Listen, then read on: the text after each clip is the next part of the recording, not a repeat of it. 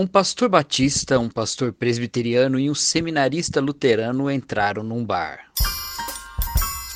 Piada de Pastor, um podcast com dois pastores e meio e algo a dizer.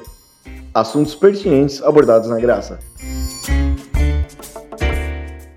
Olá, seja muito bem-vindo, seja muito bem-vindo. Eu sou Giovanni Alecrim, pastor da Igreja Presbiteriana Independente. Oi, tudo bem? Eu me chamo Guilherme Burjac, sou pastor batista em campo missionário. E eu sou o Thiago Surian, sou seminarista da Igreja Luterana do Brasil. E nós estamos aqui no episódio de estreia do Piada de Pastor, uma iniciativa do Cacau Marques, que deveria estar aqui, mas eu fiz com que ele estivesse em todos os episódios gravando a vinheta de abertura. Para que ele não falte em nenhum episódio. E a ideia, como diz a vinheta de abertura do programa, é a gente abordar é, temas gerais aqui com, com a perspectiva da graça, né? Tanto da graça do humor quanto da graça de Deus. Né? E nesse primeiro episódio nós vamos falar é, inevitavelmente sobre o assunto dessa semana, que é o assunto da violência, né? O assunto motivado pelos 80 tiros, né? O episódio está sendo conhecido como o episódio dos 80 tiros. Bom, gente, e aí, o que vocês têm a falar sobre isso? Cara, Bom, eu... fala aí, Bojac. Não, não, qualquer coisa que a gente falar vai falar melhor do que o presidente. Você viu a declaração que ele soltou hoje? É, aquilo não foi solto, né? Aquilo foi largado.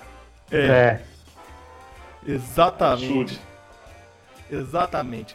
A grande questão, gente, é a seguinte: nós temos é, assistido e lido né, na, nas redes sociais uma verdadeira guerra né, é, de defesa e ataque às posturas é, do presidente da República, a postura do governo em relação a esse episódio. Né?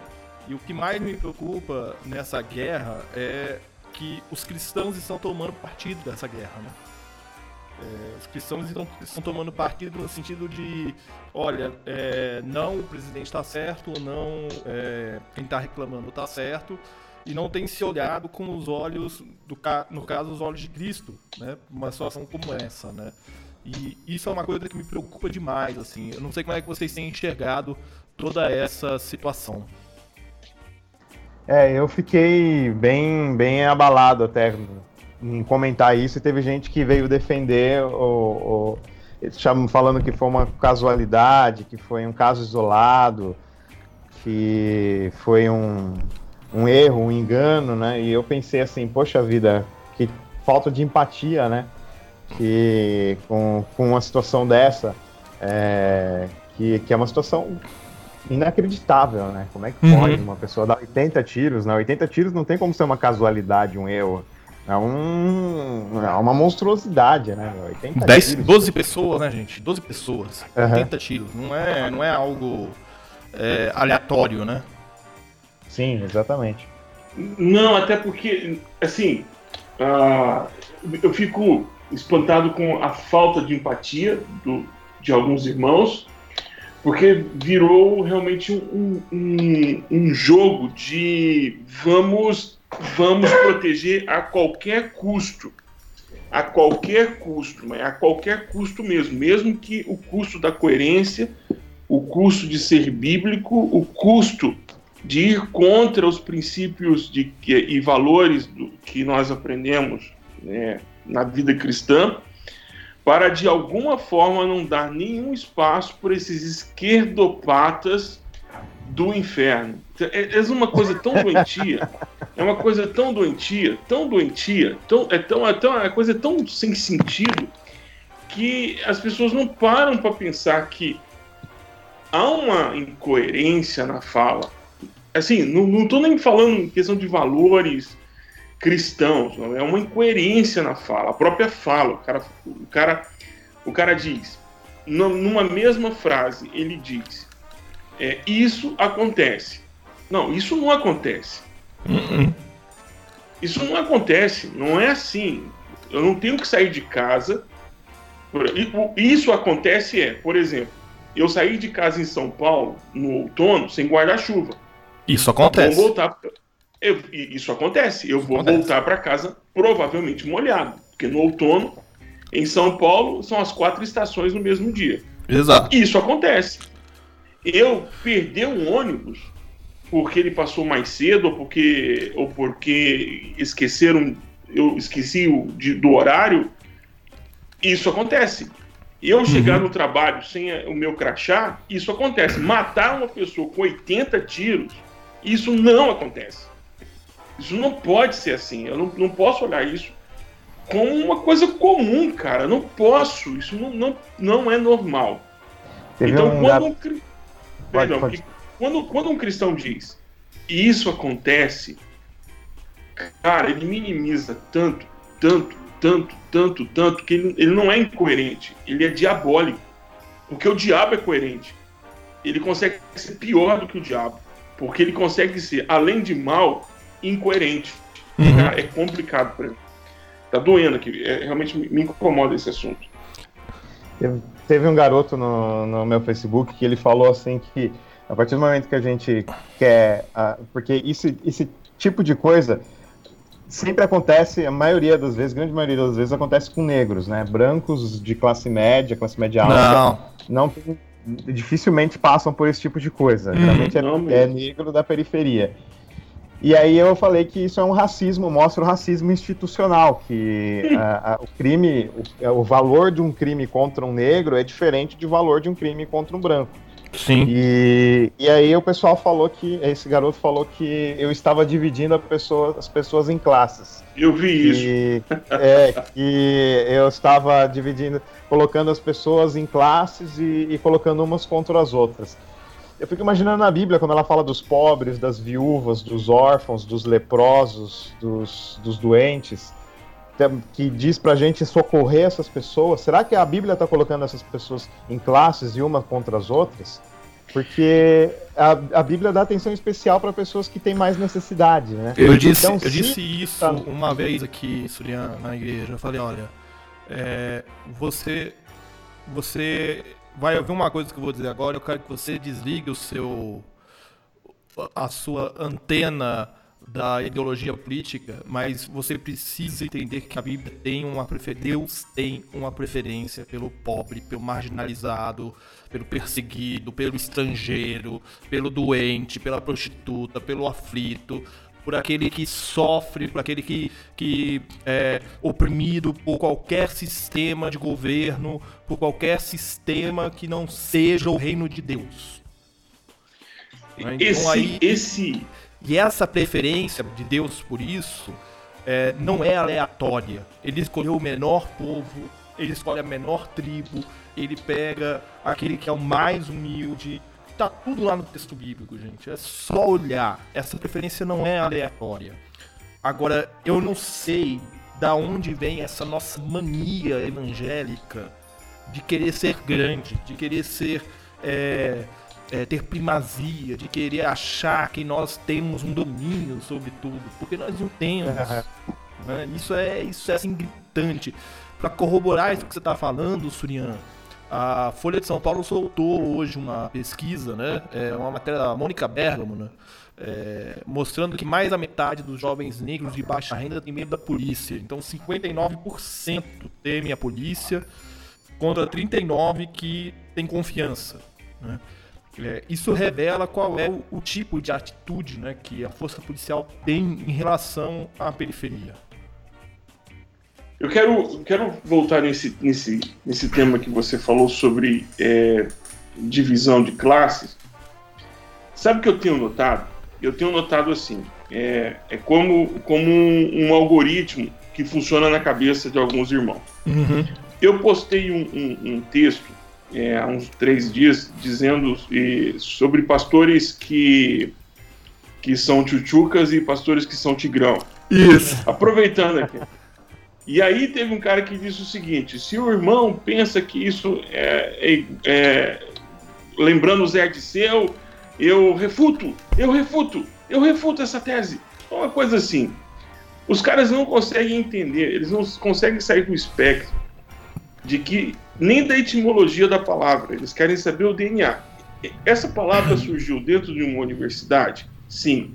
Essa universidade é cristã? Não. É do curso de sociologia? Sim. Então é pecado. Eles não eles não eles não estão nem olhando mais qual é o sentido do termo, qual é o sentido da palavra, qual é a qual é a origem. Se tem origem, assim, se tem algum algum espectro da esquerda, dá problema. Até o que não é da esquerda está ganhando prêmio, está tá se tornando da esquerda como o nazismo, né? Então, é. esse, esse, esse, sistema, quando você fala, por exemplo, preferência pelo pobre, isso é teologia da libertação, irmão. Isso é de esquerda. É, é, é isso, que eu é, ouço. Isso é do socialismo. Quando você não, fala amigo, é racismo estrutural, é um, termo, é um termo cunhado na sociologia se é cunhado na sociologia, ou, ou, duas ou uma. Ou você, ou você fez orgia ou você fumou maconha, irmão. Porque é, na e... universidade é, são essas duas coisas que fazem. E, e essa questão do espectro político aí, Bojac, é, eu até, até coloquei no, no Instagram esses dias, lá no, no History, né? Que eu, um sonho, né? Que as pessoas entendam que ser contra Bolsonaro não significa ser a favor de Lula, né? O fato pois de eu é. condenar o Bolsonaro, as atitudes dele, não concordar com ele é, na presidência da República, embora eu aceite porque essa foi a decisão das eleições, é, isso não significa necessariamente que eu defendo Lula mesmo, porque eu faço oposição a Lula desde, desde o primeiro mandato dele, né, ao PT desde o primeiro mandato do PT. Agora, uhum. é, o que me chama a atenção é que até uns anos atrás é, esses assuntos de política não eram tão discutidos à porta para dentro da igreja e o crente meio que virava uma chave. Dentro da igreja ele é crente, fora a opinião política dele não tem nada a ver com a opinião religiosa dele. Né? Agora Sim. não, agora a política está dentro do templo e ele faz um malabarismo interpretativo e teológico para justificar a escolha política dele. E, e é bom usar que a gente, o fato da gente ser contra o certas políticas do, do, atual presidente, não significa que a gente não ore por ele, que a gente não peça que Deus. Exatamente. Exatamente. A gente pede que Deus o abençoe, que, que Deus Exatamente. dê juízo para ele, que Deus dê sabedoria para ele. Mas Exatamente. quando ele faz alguma coisa que é contra aquilo que, que o povo precisa, a gente tem a voz profética, né? Assim como uhum. nos, nos governos anteriores. Os governos anteriores também deram muitas mancadas e a corrupção reinou solta e a gente teve que condenar a corrupção, falar, olha, a corrupção é pecado. É, não importa se você é de direita ou de esquerda, é, corrupção é pecado. Exato. E, e é, a partir do momento que o governo trata as coisas com, com negligência, com certa, com, com certa maldade, né? Que nem hoje o presidente atual falou que, que Uh, o exército não matou ninguém, né? E, e, ele tirou o time de campo em relação à morte desse músico, né? Que a gente está tratando aqui. É, a, e ele. É, isso, isso é errado, a gente vai falar, cara, isso está errado. Não, a, não, assim, a sentença dele, eu, eu, queria até ler aqui, porque essa sentença dele é, é assim de uma crueldade sem tamanho. Antes de você ler, eu posso. posso eu, eu oro pelo presidente. Uhum que é o meu jeito de falar fora Bolsonaro. Porque se você pede para Deus sabedoria para esse homem, se você pede bom senso para esse homem, você está pedindo para ele sair, porque ele vai, ele vai pedir para ir embora. Uhum. Eu vai, acho também. Se Deus der sabedoria para esse homem, e se Deus der bom senso para esse cidadão, ele vai pegar e vai, vai, vai, puxar, vai, vai pedir o chapéu e vai embora. Porque ele não tem o que fazer ali. Ele não sabe o que ele está fazendo ali. Ele então, não e... sabe. E isso é uma outra coisa é, que me chama a atenção, porque os erros Bolsonaro, alguns dos erros que Bolsonaro tem cometido no início do mandato dele, são exatamente iguais a alguns erros que Lula cometeu no primeiro mandato. Uhum. No entanto, Lula, Lula teve uma capacidade de adaptação e entender que a cadeira que ele ocupava é, traz consigo prerrogativas, né? E ele conseguiu entender isso. Eu não sei se Bolsonaro vai entender isso um dia. Mas vamos à frase do, do presidente não. da República. O exército não matou ninguém, não. O exército é do povo. A gente não pode acusar o povo de ser assassino, não. Houve um incidente, houve uma morte, lamentamos a morte do cidadão trabalhador, honesto, está sendo apurada a responsabilidade. O que me chama atenção nessa frase dele é que, assim, é, primeiro, ele não se posicionou absolutamente em nenhum momento de domingo para cá. O Nexo Jornal é, ontem soltou um, podcast, né, o Durma com essa, dizendo né, da importância que é um presidente da República se manifestar diante de tragédias de repercussão nacional. Que, aliás, essa é uma das funções do presidente da República. Né? E ele simplesmente se eximiu como chefe de Estado de prestar condolência, de é, prestar apoio, solidariedade. E o pior, não apenas ele, o governador do estado também, do Rio de Janeiro, se nega a falar do assunto. Né? É, e a gente vê uma, uma força. Dois covardes. Dois covardes. Dois covardes. É, a gente vê uma força excessiva do Estado aonde não deveria ter. E aí eu ouço assim: ah, você quer que vá combater bandido com flor? Não. Eu quero que vá combater bandido na perspectiva de que o bandido é um ser humano a ser recuperado. Essa é a diferença. O uso da inteligência. O Exato. uso da inteligência. É o uso da inteligência. É, nós não temos uma política pública de inteligência para segurança. Olha, o que nós temos é um projeto, eu acho, sim, eu estou convicto disso, aliás, que nós temos um projeto, um projeto de políticas públicas a favor da violência. Porque tem muita gente ganhando dinheiro com isso. Muita gente. O não o Estado como ente, entende? O Estado não como um ente. Mas as pessoas que estão ali dentro, elas estão ganhando muita grana com a violência. Muita Sim. grana com a violência. Não tem lógica. É, é, não, quando... é, não é complicado. Quando a gente ouve a expressão violência institucionalizada, é disso que a gente está falando, Bujark. É, é, é, de uma violência dentro de um sistema, de um, de um, um jeito de operar, de um modus operandi que vai manter esse sistema funcionando e que vai continuar deixando o pobre na posição dele e deixando o rico na posição dele. É um. É um eu, eu, eu até, até, até penso que é, tem algum autuário que é do mal aí trabalhando para essas corporações, os Rockefellers da vida aí, essas teorias da conspiração, um autuário fazendo a conta. Se a gente investir 10 dólares para salvar um ser humano, quanto custa não salvar esse ser humano? Não, na verdade não custa. A gente vai ter rentabilidade de 15 dólares. Ah, então para que salvar esse cara? Exato. Morrer. Tem, deve ter alguma conta assim. Eu, eu a gente viu. A gente viu isso, é, Burjac Surian, na tragédia de Brumadinho, quando vazou o relatório da Vale, mostrando qual é o custo por vida do rompimento da barreira. E que era mais barato pagar o custo por vida é, do que resolver o problema da barragem. Exatamente. É, é, é, é essa. Tem toda uma capitalização em cima de Exato. Né? Aí, aí, autuário. Os aí os caras falam assim, não, isso é cálculo de risco, pastor. Eu falo assim, não, filho, isso é precificar a vida. Uhum. Esse, esse tipo de cálculo não tinha que passar na cabeça do indivíduo. Quanto vale uma vida? Alguém perguntou para mim, pastor, mas quanto vale uma vida? Ó, deixa eu te falar, vale o sacrifício de Jesus. Uhum. Se você conseguir calcular e conseguir mensurar o que significa o que aconteceu na cruz, você teria vergonha de fazer uma pergunta dessa, meu irmão.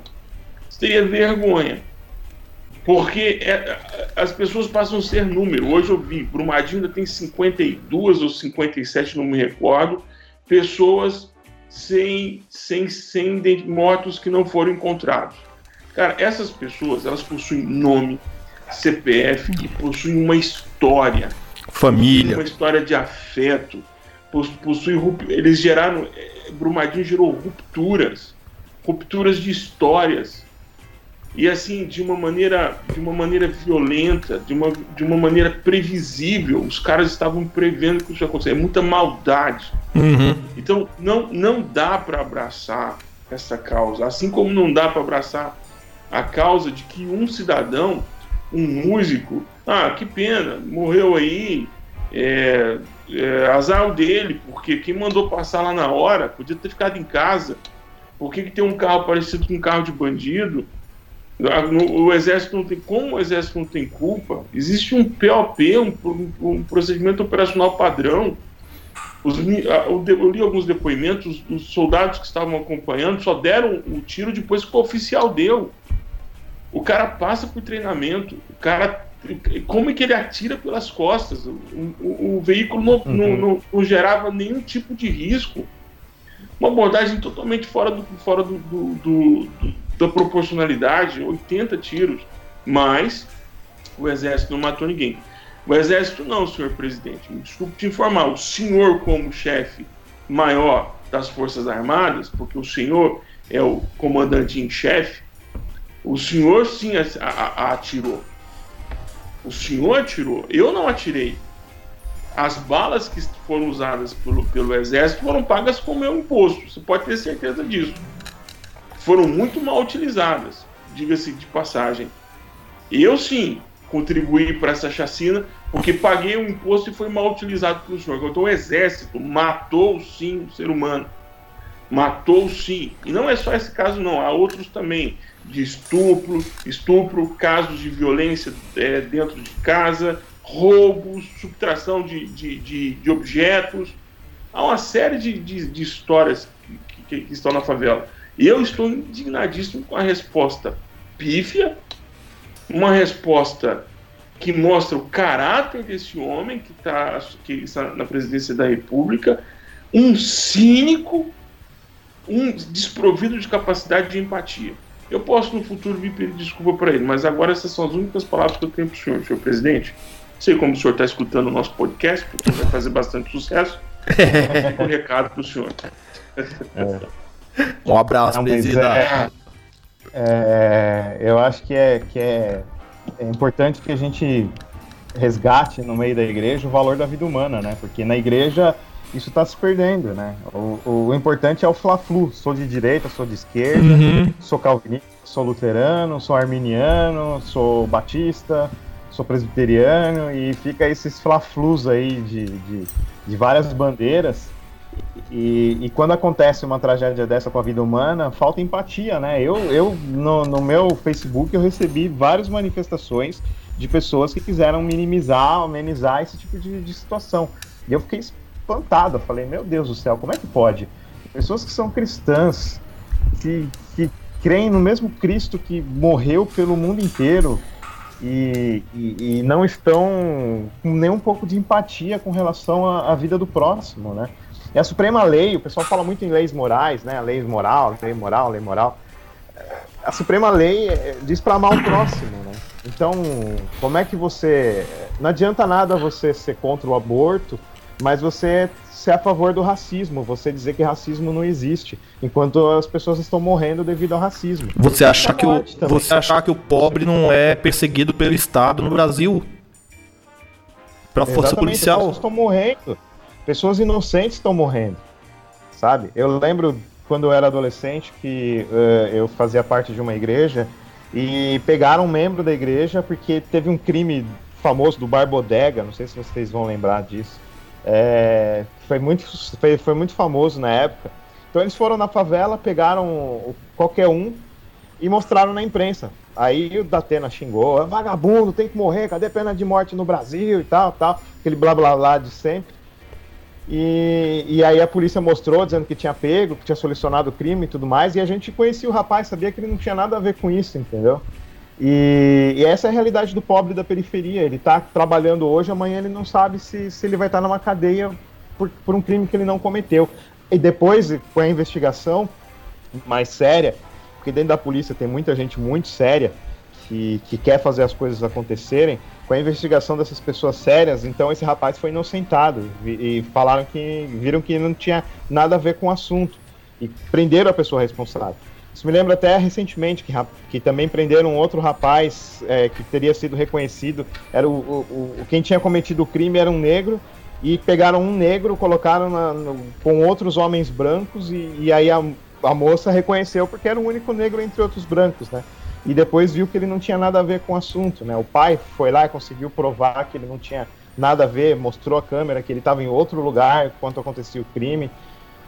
E, e, esse tipo de coisa que, que acontece na periferia e não tem suscitado a empatia dos irmãos. Como é que os irmãos estão é, vendo essas coisas e, e, e não estão sentindo nada? Não sentem nenhum tipo de empatia com relação a isso. E, e, preferem e, vão na internet defender suas bandeiras. Não, eu sou de direita, sou de esquerda, sou de não, porque a direita conservadora possui valores é. cristãos. Eu falo, não, meu amigo. A direita conservadora possui valores do mercado. Uhum. Direita conservadora é regida por um deus chamado Mamon. Mamon é, é uma. E a esquerda uma... também. Colocar o, colocar o cristianismo dentro de um espectro é como eu ouvi hoje. É impossível um cristão ser de esquerda. E eu queria só entender por que, que eu tenho que ser de esquerda e por que, que eu tenho que ser de direita. Eu recebo essa pergunta sempre: você é de direita ou sou de esquerda? Eu sou cristão. Há coisas que o conservadorismo que está na direita vai, vai, vai atravessar a minha fé. Vai dizer, ok, há pontos de convergência. E há coisas que a fé cristã vão cruzar e vão fazer convergência com, com que as coisas que são ditas pela esquerda. O cristianismo é um espectro maior, não, não, não, não cabe dentro de uma, de, um, de uma estrutura. Acima, né? Sim, é como, por exemplo, eu estava ouvindo o, o xadrez verbal e os caras estavam fazendo um levantamento, o Felipe estava fazendo um levantamento de que os democratas, ele e o Matias, os democratas no, no início do século inventaram a Ku no início do século XX, inventaram a Ku Klux Klan. Uhum. São, foram os democratas. E hoje, é, a direita, os cristãos de direita são republicanos. E, e eles que sustentam a Ku Klux Klan. E, e justo, e foi uma invenção dos democratas. Então, essa, essa ideia de tentar colocar é, espectros ou, ou ou bandeiras como mas o comunismo matou milhares de pessoas. Sim matou. Os judeus também. Abre lá no livro de Josué. Abre no livro de Josué vem lendo. Vem lendo e contando. Faz a contagem. Os judeus também mataram. Ah mas você está querendo confundir o mandato de Deus com o comunismo? Não eu só estou dizendo que você para a morte provocada por um ente para você tem mais força do que para outro. Tudo é morte. Exatamente, é vida é vida. Tudo não importa de quem. É, nós estamos falando de vida. Então, Exato. Então, assim. Pois não. Qual é o nome do cachorro pra gente poder botar, poder botar nos créditos, hein? deixa latir, deixa verdade. latir. É verdade, deixa Mas, latir, ó, não tem problema. Eu, eu, eu vejo isso, Jack, da seguinte maneira. Às vezes, para provocar, a pessoa me pergunta, né? Fala, ah, você é de esquerda? Eu falo, não. Eu não posso ser de esquerda. Eu não posso ser de esquerda porque eu, eu sou monarquista totalitarista. Só que Sim. a minha monarquia totalitária tem um rei que é rei de amor, não é rei opressor. Então eu não posso ser de Sim. esquerda ou de direita. Se Cristo não rege o meu pensamento político, é o pensamento político que está me regendo. É essa tá. diferenciação que não, não é feita é, pelos crentes que me, me deixa assim, é, abismado. Abismado. É, eu, eu não vou entrar nem no mérito, gente, assim, dos, é, das igrejas, mega igrejas, né, que são verdadeiros, é, tratadas como verdadeiros currais eleitorais, né? Eu não vou entrar nesse uhum. mérito das mega igrejas. Eu vou entrar no mérito das nossas igrejas históricas mesmo, batistas, presbiterianos, luteranos, metodistas, do, do protestantismo histórico mesmo. Me chama muito a atenção é, quando eu vejo pastores, pastoras defendendo determinadas declarações, determinadas atitudes, e que você fala assim, cara, outro dia eu fiz esse desafio para um amigo, eu falei assim, Cara, pega essa frase do presidente, acha um texto bíblico e faz um sermão afirmando essa frase do presidente, cara. É, você tá misturando Sim. as coisas. Eu falei, não, eu não tô misturando, cara. Já tá misturado. Você não tá entendendo. Quando, quando Jesus falou a César o que é de César e a Deus o que é de Deus, ele não separou, ele juntou. Ele apontou a direção que a gente tem que ir. E a direção não é César, é Deus. E vocês estão indo na direção de César. É isso que me chama a atenção. Eu, eu, fico assim.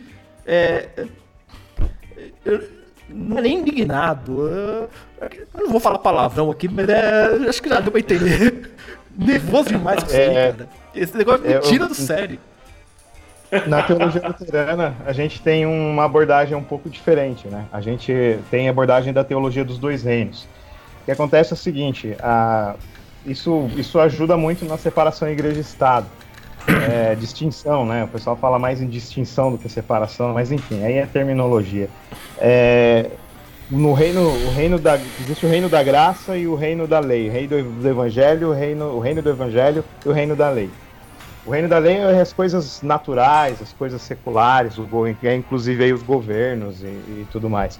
E isso daí é a maneira que Deus rege através ah, da, da lei que todo mundo tem dentro de si, né? Ah, Por mais que as pessoas neguem, mas todos têm escrito, a Bíblia fala, né, que os gentios têm escrito a lei no seu coração.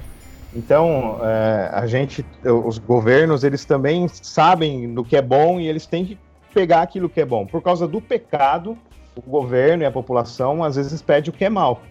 E, e- mas aí a gente usa o que para definir? Por exemplo, a Bíblia não diz como fazer a reforma da Previdência. A Bíblia não, Não. diz como fazer a reforma tributária. A Bíblia não diz como, como deve organizar o exército. Mas a gente usa a razão. Então, é, nesse reino da mão esquerda, que é o reino da- das coisas naturais e seculares, a gente usa a razão para definir as coisas. Então, por mais que a pessoa seja de direita, seja de esquerda, ela tem liberdade para ser de direita ou ser de esquerda, ela tem que usar a razão a serviço da lei maior, que é o amor ao, o próximo. Então, ela tem que é, buscar ou raciocinar dentro dessa lei que é o amor ao próximo. Se ela sai desse amor ao próximo e começa a raciocinar é, de outras formas, ela está em pecado. Ela começa a, a- defender o pecado, que nem o racismo, a- a outras coisas aí também que, que são culturas de morte, né? O estupro, eu lembro das discussões que teve sobre a cultura de estupro, teve gente que negou, falou que é o estupro, coloca sempre na, vi, na vítima a culpa, né? Do, do estupro, e pessoas que são cristãs às vezes colocam isso também, né? Colocam no- na, na vítima a culpa do estupro. E, e- e esse tipo de coisa é porque elas não estão raciocinando dentro da lei maior, que é o amor ao próximo. Elas não estão usando a razão a serviço da lei de Deus, elas estão usando a razão para pecado, para defender a maldade, né? Então, por exemplo, eu, eu, eu sou batista e a divisão é, entre Estado e, e igreja para nós é, é uma é, um, é uma condição sine qua non para se tornar batista. Você, é, você, você tem a separação absoluta entre igreja e Estado, mas não, não como, como dois entes é, independentes, mas que coexistem dentro do mesmo ambiente, um influenciando o outro. Por isso, as causas, é, as causas, as causas de movimentos civis, de, de libertação e de negros, e de valorização à vida, é, respeito à diversidade religiosa, são princípios muito caros para nós, que infelizmente alguns batistas aí agora não, não pensam mais assim mas são princípios muito caros para nós. A diversidade religiosa. Lembrando, para quem está ouvindo esse podcast, meu irmão, minha irmã, lembrando que o evangélico no Brasil é minoria. E não só minoria, nós somos fragmentados. Então, quando você pensar assim, evangélico, não, não, não pensa aí, você, irmão da Assembleia de Deus, que o irmão Batista vai morrer abraçado com você, não. A gente vai dar uma afastadinha para a pedra não cair em cima da gente. Não espirrar sangue. E também não pensa aí, irmão Batista, que não vamos morrer tudo. né? Ninguém solta a mão do outro. Nós vamos soltar a mão, a gente não tem mão dada, não, irmão. Ninguém senta na mesma mesa, a gente não conversa junto, a gente não tem um, um- um congresso unido. O que nos une é o diante do trono nos, nos- nos shows, e só, viu? Não quero te animar muito, não. Então, não, não tem essa expectativa muito alta e ninguém solta a mão de ninguém entre os evangélicos, a gente não solta, a gente é minoria. É minoria. E vivendo aqui na Espanha, eu tenho experimentado o que é ser minoria. Uma das coisas que eu aprendi rapidinho aqui é que quando voltar ao Brasil, eu vou oferecer pelo menos ao testemunho de Jeová um copo d'água, porque aqui eu sou tratado igual. Vou fazer uma visita, faço parte de uma seita, uma seita que não merece nem que as pessoas falem, conversem comigo. As pessoas viram a cara, as pessoas dizem não, as pessoas mandam eu, eu tomar o meu lugar. Sou muito bem-vindo quando eu tenho euros na mão. Quando não tenho euros, não adianta chegar com o evangelho, que eu não sou bem-vindo, essa, essa seita. Então, é, é, essa ideia de, de, de, de Estado, para mim, é que a igreja ela, ela convive nesses dois mundos. Para mim está bem claro isso que você tem a, a, instalação do reino, mas não a conclusão do reino. Então o reino está entre nós e, pra, e ele pode ser visto, mas pode ser visto só de dentro. Ele não pode ser visto. É, é a ele teologia pode... do já e ainda não, né? Uhum. Ainda não. Está, é mas ainda não está. Mas não está. Mas nós estamos. O reino está em exercício e a função de, de, dos que são do reino de Deus é salgar e iluminar. Essa é a função. É uma função clara da igreja. E como é que a gente faz isso? Anunciando o evangelho e as boas novas do evangelho. Então, de forma muito prática, como é que um evangélico pode cooperar, por exemplo, com a, com, com a reforma da Previdência? Sendo altruísta. Lembrando que tem mais gente para frente que vai aposentar. Então, a gente precisa fazer a poupança também dos que vão para frente. Mas também lembrando que é todo mundo. É de mamanda caducando quem tem patente quem não tem patente. Lembrando que existem profissões que não conseguem chegar ao fim da vida. Uhum. Eu não tenho coragem de falar para o cara que trabalhou na mina de amianto lá, lá em Niquelândia. Agora me. Não, Niquelândia é níquel. Lá em. Ai, caramba, esqueci o nome da cidade do meu estado, que está a fábrica de amianto, que foi fechada agora eu não tenho coragem de falar pro cara da fábrica de amianto, que trabalhou lá 40 anos na fábrica de amianto, amigo, trabalha mais 30 anos aí, até o seu pulmão virar pedra. Não tenho condições de fazer isso. Por quê? Porque a Bíblia me diz que eu tenho que ter um tratamento diferenciado. A viúva é mais nova, a viúva é novinha, é. A viúva tá, tá, tá, tá aí, tá disponível, então pede para ela casar, arranja um casamento para ela é, ela tem força nos braços, ainda tem, põe ela para trabalhar. A viúva é mais velha? É. Tem, tem, tem, tem pouca saúde? Tem. Então tira ela da janela e põe ela para ensinar as crianças. Você tem o, o, o, o idoso. Então a Bíblia normatiza nossas relações a partir das necessidades com que nós nos relacionamos. Uhum. Caramba, então quando eu venho uma, uma reforma da Previdência e que fala, por exemplo, a minha mãe, a minha mãe a minha mãe nunca contribuiu. A minha mãe nunca contribuiu porque a vida inteira ela foi empregada doméstica. A vida inteira a minha mãe saiu de casa para lavar roupa, cueca e calcinha dos outros. A vida inteira. A vida inteira. Eu não me lembro de ter visto a minha mãe um dia, um dia, sem estar cuidando da casa dos outros. Tem homem marmanjo mais velho do que eu que a minha mãe ajudou a criar. E ela não contribuiu porque ela não queria, que foi uma opção, porque ela preferiu, é, ela preferiu comprar a, a, como é que é aquele esquema agora que o, o posto Ipiranga quer que a gente faça, que é, é igual nos Estados Unidos, o previdência previdência privada.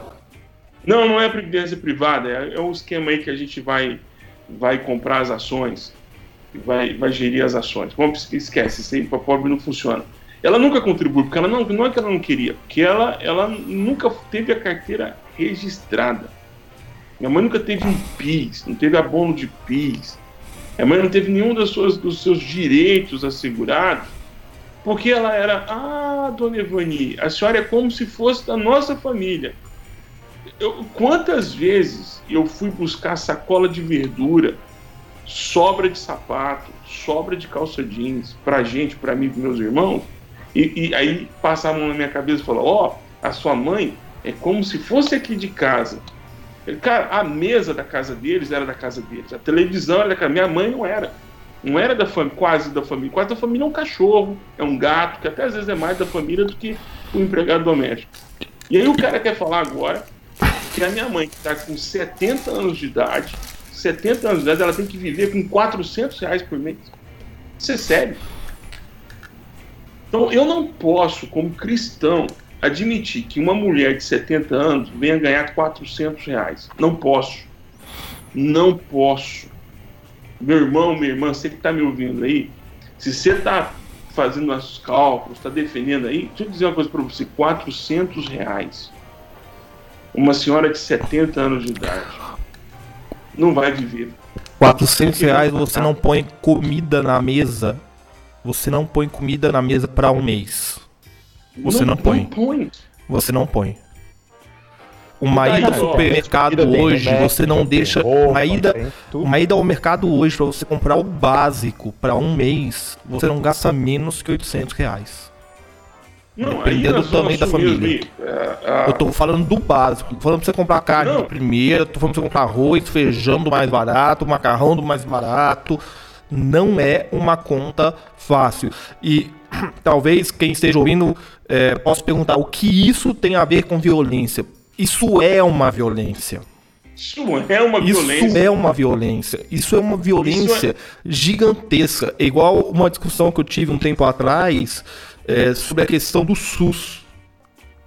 Uhum. A pessoa virou para mim e falou assim: é, porque o SUS é um problema. Eu falei: não, o SUS é uma solução. O senhor, o senhor conhece alguém sim. que tem, o senhor, o senhor conhece alguém que tem câncer? Ah, sim, meu irmão teve. Onde ele tratou? Hospital das Clínicas, SUS. Não foi no Hospital das Clínicas, foi no SUS.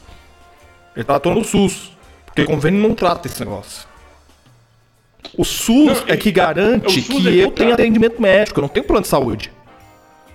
O SUS é que garante que você, quando você se acidentar, a ambulância do seu convênio deve demorar uma hora e meia para chegar. Mas o SUS chega em 20 minutos. É o SUS. É o SUS. O problema do SUS é um só. O problema do SUS é um só. É o tamanho do Perdão. país e o tamanho que ele precisa ser gerido. E tudo isso tem a ver com violência. Então, o cerco de Jerusalém, promovido por Tito, as pessoas morreram de fome. As pessoas morreram de fome. Esse cerco que o governo faz, fazendo com que o pobre morra e se mate por conta de comida. Não é uma questão só moral. Ah, o cara que. Quem, a minha mãe. A minha, minha mãe sofreu a vida inteira, meu pai sofreu a vida inteira e nunca precisou roubar nada de ninguém. Criou todos os seus filhos. Criou não, amigo. Criou não. Não criou porque você estudou escola de periferia onde o professor não completava todos os, o livro do, do, do, programa de ensino, ele não conseguia completar. Sabe por quê? Porque ele também é, é um, é um, é um falido economicamente. Muitas vezes ele não foi para a sala de aula porque ele tinha uma diarreia, porque ele sofria, porque tinha um filho doente, ele tinha que ficar três, quatro dias tentando uma vaga com o médico. E aí ele não ia dar aula. E ele não ia dar aula e o efeito em cadeia é você não ter condições de competir em pé de igualdade com um, um, um, um guri que estuda numa escola de 2 mil por mês. Então, não é, é o cerco, o cerco contra o pobre é um cerco em cadeia. É um cerco em cadeia. E é, e é um tema de violência. É um tema de violência. Violência contra a minha identidade. Rapaz, a primeira vez que eu fui para um shopping center eu tinha 19 anos de idade. 19 anos de idade, a primeira vez que eu fui no shopping center. Eu tinha vergonha de entrar. Eu tinha vergonha de entrar. Como tinha vergonha de entrar e vergonha de sair. Quantas vezes eu entrei nas lojas americanas e, e eu podia entrar sozinho, mas sempre tinha alguém olhando, me olhando, me acompanhando. Eu ia andando, me acompanhando, como se eu fosse roubar. Você, eu, eu cara, assim, esse assunto é tão revoltante. Eu estou num gabinete pastoral entra uma irmã, uma irmã que, faz faxina, que fazia faxina lá, é um, da equipe de limpeza. Ela entra e fala assim: Você pode conversar com meu, a minha filha? Eu falei: Posso? Qual o problema? Pensando que ela, pensando, meu, engravidou, tá, vai querer sumir do país, é, tá, tá, tá usando crack, tudo que é desgraça você passa pela sua cabeça. Ela fala: Não, é porque ela quer fazer medicina.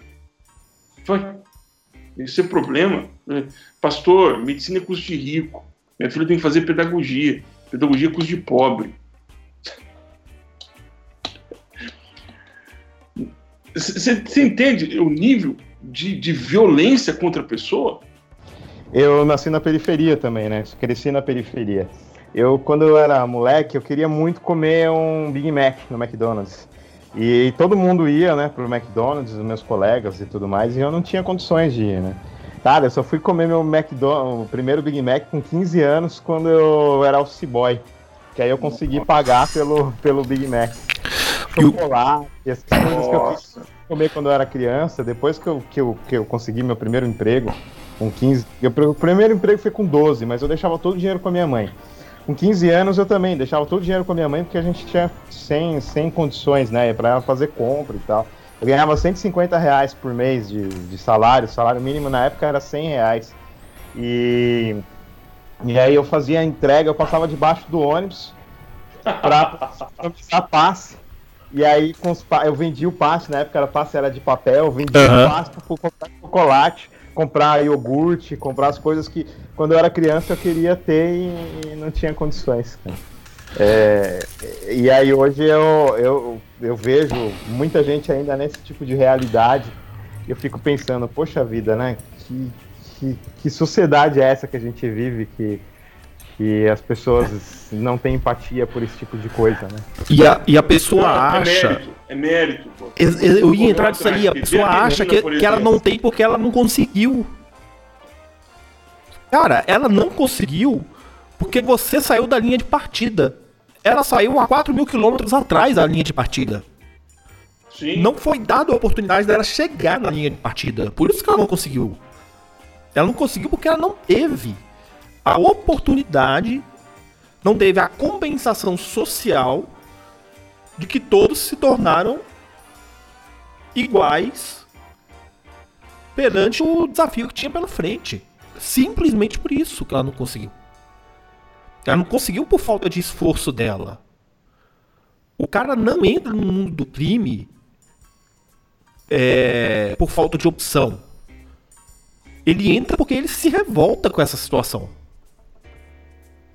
Ele entra porque ele olha, ele olha para essa situação toda, ele não consegue ter e ele vê uma maneira de ascensão rápida.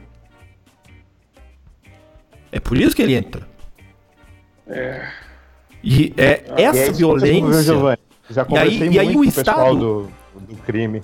E é o que você está falando. É, a maioria vai pela, pela revolta mesmo. Exato, exato. Eu fiz capitania em presídio e, e, a gente conversava com o pessoal lá e eles falavam que dava uma revolta, uma adrenalina, não era uma. É, não assim, eu, eu, eu, desde 90, de 95 até 2011, até 2012, o meu pastorado sempre foi é, 95 eu não era pastor, né, foi ordenado em 2006. Mas toda a minha atuação na igreja, como jovem e depois seminarista e pastor, sempre foi em igrejas ligadas a comunidades de periferia. Então, no Sacomã, eu, a gente tinha o pessoal do Heliópolis, tinha o pessoal da, da Vila das Mercedes, uma congregação. No bairro do Grajaú, na Zona Sul, durante cinco anos.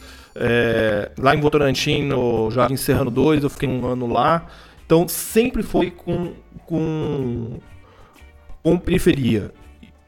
E assim, essa realidade é, parece que o crente ignora.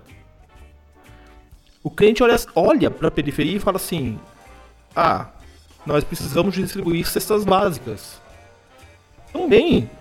Mas você precisa levar o evangelho, o evangelho transforma.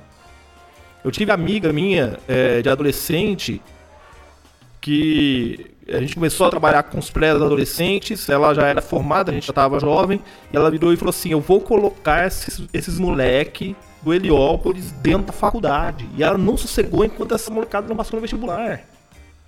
Isso é evangelho. Isso é evangelho. Isso é a igreja sim, fazendo a sua ação sim, social. Não é distribuir cesta é básica. A cesta básica é importante também também. Agora, promover a transformação de vida é mais importante ainda. E a gente acha que, porque dá a cesta básica, e aí a gente terceiriza, né? Porque a gente paga para alguém dar a cesta básica. A gente está fazendo a nossa parte é, diante de uma realidade de um mundo onde há pobreza, onde há opressão, onde é, o, o, o preto e o pobre morre sim porque é preto e é pobre. Sim. E aí a gente vai achar normal o presidente da república dizer que é um incidente. eu não posso achar só se for na cabeça desse mentecapto, com todo eu não, respeito. Eu não posso, eu não posso aceitar que é um incidente. Não é um, um país que mata é um mais do que países em guerra. É, é, é, complicado. A palavra evangelho ela é boa notícia, né? E, é. E, e eu, eu, sempre eu acredito que o evangelho é, é sobre perdão de pecados. E, e perdão de pecados significa recomeço. A gente sempre pode recomeçar. E você pega uma pessoa que está numa realidade difícil, ela tem a chance do recomeço, né? Porque ela uhum. tem os pecados dela perdoados e, e, e, os pecados sociais também que, que a gente tem são perdoados e, e, e Deus dá a chance da pessoa ter mais liberdade, né? De, de, de buscar melhor, melhores condições de vida, né? Por causa da, dessa, desse recomeço que, o Evangelho traz pra gente todos os dias. Todos os dias a gente tem essa chance de recomeço. E por mais que a gente não seja bem sucedido financeiramente, essas coisas, mas pelo menos a gente tem o cuidado de Deus e, e, e, a gente pode dividir esse cuidado de Deus com outras pessoas que estão em, em, em, em vida vulnerável também. E o que eu vejo, assim, Surian, é, principalmente os, os reformados lá do presbiteriano da história, né, o pessoal tem é, sido tomado aí por esse discurso da transformação social que a igreja precisa promover. Eu não estou preocupado com, essa, com, esse discurso, viu, galera? Eu estou preocupado é, de que eu, como cristão, e a igreja que eu pastoreio como povo de Deus, faça diferença na vida de um grupo. Na vida de pessoas que estão passando necessidade, que precisam ser atendidas. Uhum essa transformação social é depois. Se essa pessoa, é, por conta da nossa ajuda, ela entregou a vida dela a Cristo, ela foi chamada por Cristo para servir numa igreja, amém. Se ela vier para minha igreja, amém duas vezes, vou ficar feliz. Se ela não vier, amém também. Se ela não for para uma igreja, amém também. É, um episódio assim que me chama muita atenção é, no Evangelho é quando Jesus encontra com a mulher cirofenícia. Ah, ela não é, ela não é do povo. Uhum. Não, eu tenho que atender primeiro Sim, meus. Tá eu tenho que atender primeiro os meus. E aí quando ela, ela vira e fala assim, tá, mas os cachorros comem da migalha que caem da mesa. Cara, aquilo é de uma. De uma. É, in, é, se, se, a gente soubesse que Jesus era Jesus, a gente fala assim, nossa, Jesus tomou uma invertida aqui, hein? É. E aí Jesus, Jesus vira e fala assim, tava... tá vendo? Não tem, não, não tem ninguém aqui com fé que nem essa mulher. Jesus não se nega a acolher, ele não se nega a abençoar. Por que, que eu tenho que me negar?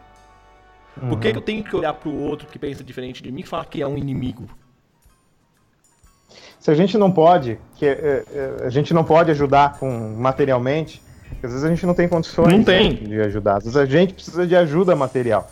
Mas pelo menos. É, pelo menos ter, ter no coração aquela pessoa, sabe? Não, aquela pessoa está passando por, por problema. Ela tem uma história, ela é um ser humano. E, e ela tem uma história difícil. A gente ter isso no coração e, e, e pedir para Deus, para que Deus abençoe essa pessoa, isso já é uma ajuda. Cara, quando eu sofri um acidente, eu quase morri, né? Quebrei o crânio e, fiquei em coma cinco dias, quebrei o braço, fiquei todo estourado. Cara, eu, eu, um monte de gente fez uma corrente de oração para mim. Aquilo me ajudou tanto, assim, terapeuticamente. Foi tanto amor que eu recebi que eu, eu, eu pensava só assim, não, eu quero viver, eu quero, quero me recuperar, fazer fisioterapia, foi difícil, mas aquilo me dava tanta força para lutar, para me recuperar de todo aquele problema que eu tive com o acidente, e, e, por causa do amor que eu recebia, e às vezes a pessoa tá numa situação de, difícil, de luta, e se a gente transborda esse amor, esse amor pelo próximo, vai ajudar a pessoa também a, a, a lutar pela, pela, pela situação dela, entendeu? Seja de enfermidade, seja de pobreza, seja de, de desemprego, seja do que for. A, a, a, gente tem que transbordar esse amor por essas pessoas, mostrar que eu, a gente ama essas pessoas. Eu, eu, eu, eu, eu não sei se eu penso diferente ou se eu vou um pouco na, numa direção um pouco mais além. Eu nasci na periferia também. Eu, eu cresci na periferia. Eu, eu tive todos os problemas da periferia. É, transporte tudo longe, tudo difícil, preconceito na hora de arranjar um emprego, porque as pessoas veem que você mora muito longe, é, dificuldade para acesso às boas escolas, a boa biblioteca, tudo isso. Eu passei por, por tudo isso. Acho que todo jovem é, na década de 90, 80, 90, que é quando eu entrei na juventude, entende mais ou menos o que eu tô, que eu tô que nasceu na periferia sabe o que eu estou falando. Só que é, o que, que me ajudou? A igreja. A igreja me ajudou. No que sentido a igreja me ajudou? Sentido de corpo, sentido de família. Apesar da igreja onde, onde eu me converti, é, o pastor era muito tradicional, muito conservador, é um batistão bem, bem, bem vacinado da década de 60, um movimento de renovação espiritual. Então você não podia nem balançar a cabeça em sentido é, nenhum, você podia nem bater o pé, porque senão você já era, se tivesse aquele caguete de ficar mexendo com o joelho, você já era pentecostal. O mosquito entrava, planava, porque qualquer movimento no sentido de bater uma asa na outra era pau. Então, não, não, podia. Então eu cresci, mas mesmo assim, nesse ambiente, eu. Matar eu, o mosquito então, nem pensar. Hã? Matar o mosquito então, nem pensar. Não, mas, mas você tá. Assim, eu fui falar amém num culto, sei lá, acho que já tinha uns 20 anos de idade. Uma coisa assim. Mas eu, eu descobri o sentido de corpo, de família, de, de camaradagem na igreja. Foi meio que, sim, sem eles saberem que estavam fazendo isso.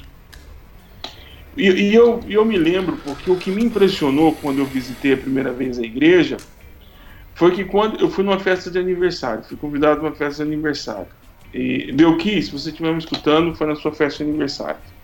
Foi no dia 4 de novembro de 1987. Caramba! É muito tempo. E eu tava lá e me impressionou porque alguém veio e me perguntou: Você quer alguma coisa? Eu, como assim? Você quer um bolo? Você quer esse bolo ou aquele outro bolo? Eu falei, nossa, eu posso, posso optar. Se você quer um refrigerante, e, mas eu não trouxe dinheiro. Falou, não, não tem problema, você pode comer, é uma festa de aniversário. E aí eu vi o pastor comendo, todo mundo comendo a mesma coisa, eu falei, caramba. Mas o que mais me impressionou foi as pessoas se abraçando. Afeto. Eu era tão carente de afeto que quando eu vi as pessoas se abraçando, contando piada, é, rindo, falei, eu não tenho isso, eu quero isso para mim. Então a igreja me, me deu afeto. Me tirou um monte de coisa, bem na verdade. Eu continuei crente apesar dela. Mas me deu afeto. E eu fico tão feliz por isso, porque hoje, nem afeto. Cara, eu não estou falando de coisa básica. É, Oi, qual é o seu nome? Ah, eu me chamo Antônia. Boa noite, Antônia. Seja bem-vinda. Há alguma coisa que eu posso fazer por você essa noite? Ah, o meu filho tá, tá perdido, eu não consigo achar meu filho. Você quer orar por isso agora, Antônio? Vamos ali, vamos orar. Cara, importar-se com as pessoas. Não é estratégia do Rick Warren para segurar as pessoas na igreja, não. Tô falando disso, não. Tô falando como estratégia de crescimento de igreja. Tô falando como afeto. Afeto. Oi, vizinho. Eu me chamo Guilherme Burjac. Oi, vizinha. Eu me chamo Guilherme Burjac. Eu sou pastor dessa igreja que está aqui há alguma coisa que nós aqui da igreja podemos fazer por você, para sua casa, sua família, era, era coisa simples de se apresentar às outras pessoas. Afeto a gente não está oferecendo mais. Eu, Por quê? Porque esse discurso de violência nos tirou isso. Eu trabalho isso em duas perspectivas aqui na igreja constantemente, que é a perspectiva primeira do integrar. Então, quando o diferente, quando aquele que não é membro da comunidade chega, ele precisa ser integrado. Então você precisa saber o nome da pessoa, você se apresentar para ela, você mostrar para ela como as coisas funcionam, você dizer para ela que você está à disposição, dá o seu número de telefone para ela, conversa com ela, traz ela para perto. Ela não sabe abrir a Bíblia, senta do lado dela, mostra como é que abre. Ela não sabe cantar música, canta junto com ela para ela aprender. Só Fica não pode colocar ela no grupo da igreja, né? Porque senão ela, ela, ela não volta nunca mais pro evangelho. Não, No não. grupo da igreja. No grupo da igreja jamais. Gente, eu vou ter que, eu vou ter que sair, que eu tenho que trabalhar agora. 5 e meia eu tenho que estar lá no, no refeitório. Certo. É, podem continuar. Eu vou. Tá, eu, eu é, vamos, vamos, a vamos pra palavra saída. então de, de saída aí do Surian, e aí eu e o Bujac a gente faz o encerramento aqui. Tá bom, Depois. beleza. Surian, alguma, Então, vou- al- alguma última palavra aí pra, pra quem tá ouvindo a gente? Eu agradeço pela oportunidade de de estar participando e é isso aí. Vamos continuar orando pelas, pelas autoridades que a gente tem, para que Deus dê sabedoria e, e, e vamos continuar também sendo críticos com relação a isso, né? Não importa Uhum. o partido, não importa a ideologia, o que importa, o que importa é que a gente seja profeta nesse ponto, né? Como Sim. o João Batista foi, ele, ele criticou a, a- ele, ele falou para os soldados romanos que ele tinha que eles tinham que, que não ser não ser arrogantes e, e, e que eles fizessem não fizessem acusações injustas. Ele falou com os cobradores de impostos, ele falou com os governantes, ele falou com as autoridades, falando vocês têm que seguir a lei de Deus, que é amar, a Deus, amar ao próximo como a si mesmo. Então que a gente quando quando tiver alguma ação política, seja regional, seja nacional, que não está de acordo com o amor ao próximo, então nós temos que é, denunciar isso profeticamente. Falar que nós temos que ser profetas e, e mostrar que, que não é desse jeito que as coisas devem andar.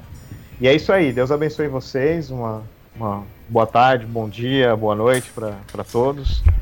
E valeu aí pela oportunidade. Falou, Surian, até a próxima. Até mais. Falou. Até a próxima, meu irmão. E Falou, aí, Até mais. Deus abençoe. até. Amém. E aí, é, Bojac, continuando a nossa conversa aqui. é, primeiro, nessa perspectiva de integrar. Então, olha, você é parte integrante do nosso corpo, corpo de Cristo. E o segundo, no sentido de cuidar. Tá tudo bem com você? Tô sentindo você diferente hoje. Uhum. Você tá passando alguma dificuldade? Você tá enfrentando alguma dificuldade? Vamos orar? É, É, esse- essa, Esse essa cuidado. perspectiva. É, esse cuidado é essencial. Você ficou desempregado? Já deu entrada no seguro-desemprego? Já? Poxa, que legal. Acabou o seguro-desemprego Você já? tem advogado? É. Ca- acabou o seguro-desemprego já? Cara, traz aqui a sua conta de água, a sua conta de luz. Traz aqui pra gente. Ó, a gente vai te entre- Não se preocupa, a gente vai te entregar uma cesta básica. Dá a sua conta de água, a sua conta de luz aqui. Nós vamos resolver isso daqui, vem cá. É isso. Você É entendeu? Aí é o cuidado. Então É, a isso- gente não isso- integra e a gente não cuida. Isso aplaca a violência. Sim. Isso cria. Isso aplaca a cria- violência. é, eu, eu gostei muito da expressão que você usou, que é a expressão do carinho. Nós deixamos de ser a comunidade carinhosa. É, às vezes alguns irmãos reclamam que é, a gente faz algumas atividades aqui na igreja Hum. são atividades meramente, eles falam meramente recreativas. Ah, tá. E eu falo, não, é, é social mesmo, gente. É, a gente tá louvando a Deus enquanto a gente tá comendo um churrasco junto, fiquem tranquilos. A gente tá louvando a Deus enquanto a gente tá aqui contando histórias um pro outro, fique tranquilo. A gente tá louvando a Deus quando a gente tá jogando bola com molecada que não é da igreja. Você pode ficar tranquilo, a gente está louvando a Deus nesse momento. A gente não deixa de louvar a Deus nenhum minuto da nossa vida. Mas esse momento ele é essencial. O culto é o culto. Esse momento Sim. ele é essencial pra gente integrar, pra gente acolher, pra gente cuidar das pessoas. Senão não tem esse cuidado. A gente só vai conseguir mudar essa cultura de violência com esse cuidado. E eu queria é, trazer aqui, Bujac, para a conversa, o Antônio Carlos Costa. O quanto que esse cara tem apanhado nas redes sociais por conta Sim. dessa luta dele contra a violência. Apanhado dos teóricos, né? É o que eu falo. É, o, cara, o cara tecer uma crítica de gabinete é muito fácil. Ah, os teóricos estão aí para isso mesmo. Exato. Levantar a cortina de, fuma, de fumaça. Exato. É, eu, eu, eu tenho por mim o seguinte, que quem está trabalhando não tem tempo. Uhum. Sem tempo, irmão. Sem tempo, irmão. Não tem tempo para poder levantar debates. Do... Eu acho que, assim, com todo respeito a Teodoro de Beza, que eu não tenho, faltou para ele um cabo de enxada. Uhum. Porque o calvinismo estava muito simples, estava bonito, estava fechado, estava lindo, estava lindo. Aí ele vem um monte, um monte de puxadinho desnecessário. Essa é a minha opinião. É, eu, eu costumo dizer o seguinte: teologia você não faz no gabinete. Você até pode não. fazer no gabinete. Você até pode fazer no gabinete. Mas se o seu pé não tiver sujo de barro, meu amigo, sinto muito. É, eu, eu acho é uma discussão, às vezes, pela vírgula, uma discussão pelo ponto final, uhum. se é ponto e vírgula. É, eu estava tendo uma, uma, um, um, debate alguns dias atrás sobre o divórcio. É, e aí, conversando sobre isso com uma pessoa, e ele falou que, que a posição dele é um pouco mais radical e eu fiquei calado pensando assim, poxa, o cara tá iniciando agora o ministério, é importante e tal. E... Mas há muita coisa que, que não tem jeito, é, é, na, é na lida, é na vida real. Sabe, uhum. quando você encontra o cara, você vai na casa dele, ou você vai tomar um café com ele em algum lugar, e aí a pessoa começa a contar a história dela, e a pessoa termina com, as, com essa pergunta cretina, maldita. Pastor, e aí? É, essa é a pergunta que desmonta a gente, né? É uma pergunta cretina. Eu fico, é. eu fico protelando para ver se ela não aparece, mas ela sempre vai aparecer. Pastor, e aí? A equação não fecha. A Bíblia diz, a Bíblia diz, a Bíblia diz. E aí eu vou lá e obedeço, faço isso, mas a conta não fecha. Falei, meu irmão, mas a conta não tem que fechar. Ou às vezes, porque é, para mim, talvez o mais difícil do Ministério Pastoral é a visita no hospital. Para mim, eu já entro com o pé, eu já entro de costas, porque eu desejo de sair. Eu nem, eu nem entro direito.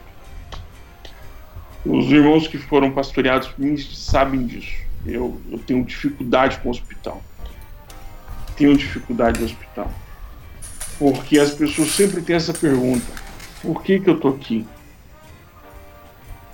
A resposta é simples: né? vamos gerar desempecado. Esse corpo vai, tem as marcas do pecado, o espírito já foi regenerado e o corpo tem uma promessa de regeneração completa depois da ressurreição. Até lá é, é, é isso que, é o que temos para hoje. Uhum. Mas é muito fácil falar isso para uma mulher que está com câncer, mas tem 96 anos de idade. Difícil você falar isso para uma criança que tem 7 anos ou um adolescente que tem 15. É, eu vivi uma experiência uh, há uns anos atrás de fazer capelania hospitalar na ala de cuidados paliativos. Hum. Isso que você falou, é, eu, eu vivenciei um pouco lá. Eu, a imensa maioria dos pacientes eram idosos, né? É, uma delas, uma vez me falou assim: Ah, pastor, é, eu sei que não tem mais solução. O, o meu pastor não tem como vir aqui. Ele pediu para agradecer que o senhor está passando aqui. É, ele mora muito longe, outra cidade, não tem como vir. É, e a única coisa que eu pedi para ele, eu peço pro senhor também, é o senhor orar para que eu não sinta mais dor. Bom, minha irmã. Vamos orar. Agora, teve um caso é, de um rapaz dos seus 25 anos de idade também de outra cidade que estava nesse hospital e o pai junto. O rapaz, um acidente besta de, de carro. É... acabou entrando em coma e foi para os cuidados paliativos. E a primeira vez que eu visitei, esse pai me contou essa história e olhava para o filho, o filho mais velho, e olhava para mim. E ele falava assim: Pastor, o que, que o senhor vai me dizer? Pra ele, eu não vou te dizer nada, me dá um abraço aqui, por favor, porque quem tá precisando sou eu. e toda semana, quando eu passava lá, semana após semana, ele tava lá.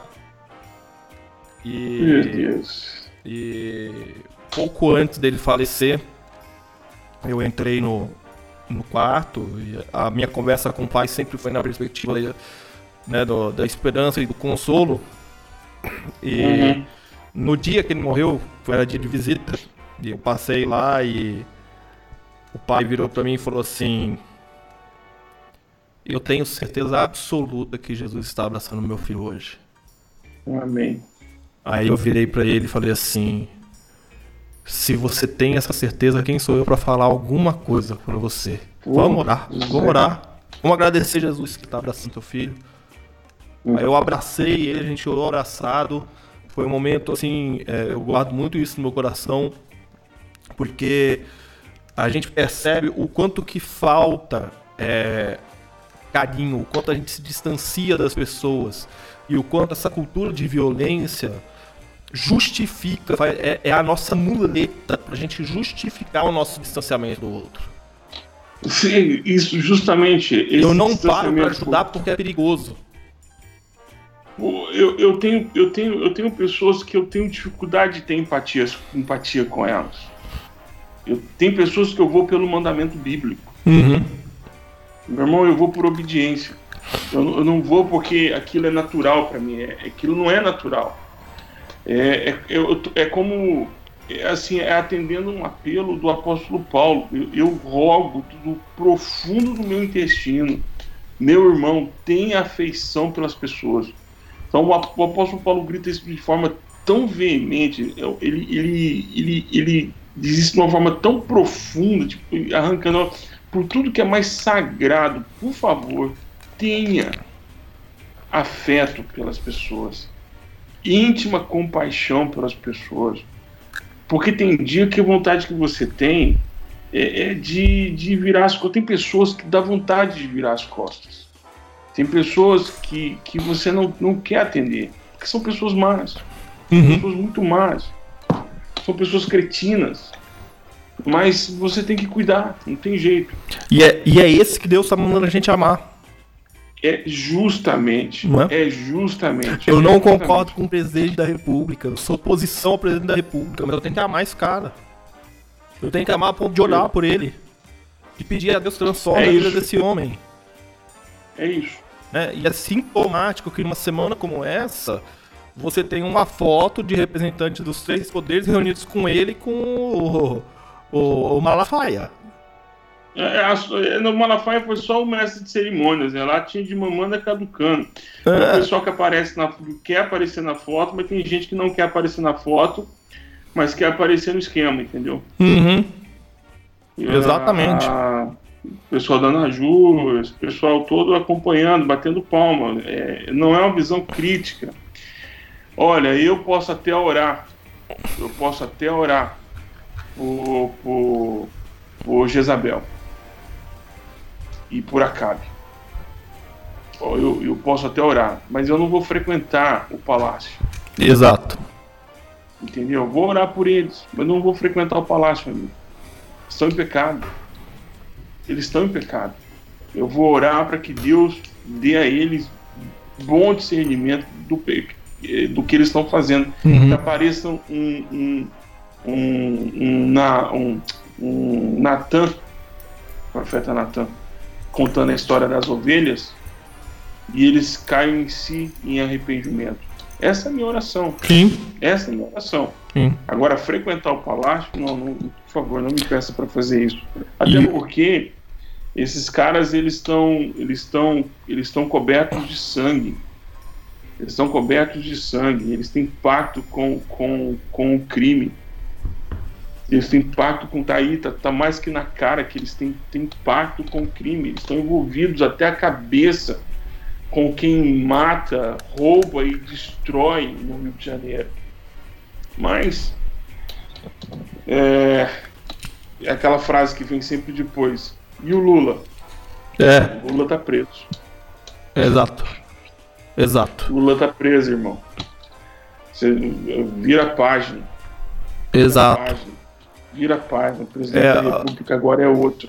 É, Nós não temos esquerda no país, essa é uma esquerda chinfrim, é uma es- esquerda hashtag, um- uma esquerda cheia de, de não temos oposição. E precisa dizer também o seguinte, Bujark. O Brasil nunca teve um governo de esquerda. Você achar que o Essa é governo uma, uma Lula. ilusão. Cara, como Acho- é que você pode ter um governo de esquerda com, com o chefe do Banco Central, é o, o, o, o, o Henrique Meirelles? Como é que você, Meirelles. como é que você tem um governo de esquerda aonde os bancos lucram como nunca na história do país? Esses caras é piada. É, foi socialista, socialista. Vocês estão de brincadeira comigo, cara. Socialista injetando dinheiro na economia, como foi injetado no primeiro mandato de Lula? Vocês são de brincadeira comigo. Eu, esse fantasma do comunismo não existia em 64 e não existe hoje. Isso Ah, não existe. É fake news. É fake news, fake news. É, é fake news. É É fake news. Então, assim, eu acho que Olha- é, como, como palavra final, né, pra gente encerrar o nosso, nosso primeiro programa, eu acho que o, o- o- a principal lição que a gente precisa tirar disso tudo é que nós precisamos parar de olhar para a sociedade brasileira pelo espectro político e começarmos a olhar para a sociedade brasileira pelo espectro de Cristo, Sim. pouco importando quem esteja na presidência. Eu importando. invoco aqui Efésios capítulo 4, verso 17. Não tenham o olhar que têm os pagãos, que vivem cegos no seu entendimento, dando cabeçada para lá e para cá. Vivam segundo o Espírito Santo. Olhe o que o Espírito Santo está olhando e olhe da forma como ele está olhando. Irmão, se a gente ter esse tipo de postura, nós vamos começar a ter medo das coisas do que nós estamos falando e das coisas que nós estamos fazendo. Exatamente. Falta isso pra gente. Não dá pra gente usar a régua e nem a diretriz de uma sociedade que é imersa e tomada pelo pecado. Sim, Nós somos pecadores, nós somos enviados a essa sociedade. sim. E eu, eu gosto muito de uma expressão que um professor meu usava no seminário de dizer que nós somos cidadãos do reino, embaixadores de Cristo na pátria Brasil. Enquanto nós não tivermos essa perspectiva, não tem como a gente encarar essa situação. A gente vai continuar passando pano para quem não deve, vai continuar passando pano para Lula, vai continuar passando pano para Bolsonaro, para lado A, lado B, e não é isso que precisa ser feito. Não, nós não estamos mais nessa fase é, louca e deslocada. Nós precisamos sair disso. A igreja precisa sair desse discurso. A, a igreja precisa assumir a sua ah, qualidade de profeta. De poder botar o dedo na cara do rei e dizer: Rei, você pecou. É isso. É isso. É isso. Gente, pra você que chegou até aqui nesse programa, você precisa saber de uma coisa importantíssima. Você acha a gente no Twitter, Surian, arroba Surian, Burjac, arroba Burjac, o meu arroba Giovanni Alecrim. Tá na descrição do episódio, fica tranquilo. E uma outra coisa importante que você precisa saber também é que esse podcast, a periodicidade dele é quando Deus quiser. Ele é um podcast cairótico. É verdade. Ele é cairótico. Veio o Kairos, a gente grava. Mais pentecostal do que isso, impossível. Impossível, pra não reclamar que não tem pentecostal no programa, hein? é, porque batista, presbiteriano, luterano, cadê o assembleiano? Aparece o assembleiano que a gente põe no grupo. ah, eu, sou- eu sou um batista meio canela de fogo, então. É, o, o, o Burjac é a, cota, é a cota crente do grupo, né? Porque luterano e presbiteriano, ainda mais presbiteriano dependente, né? Não é, não é muito considerado crente. É, né? é, não fala nada não, viu? Mas é isso, gente. É igual, Um é igual o cidadão que o cidadão conta a história dizendo que é, o que o Batista falou deixou gerou tanto, tanto assombro que o, o, o presbiteriano engasgou com a cerveja, o, o luterano deixou o cachimbo cair e o anglicano tossiu, quase que engole o cigarro. É, é, essa é boa. Essa é boa. e é esse clima que a gente quer encerrar então o programa de hoje. Que Deus abençoe a vida de vocês ricamente. Até o próximo Piada de Pastor. Um abração, Bojac. Um abraço, Gilmar.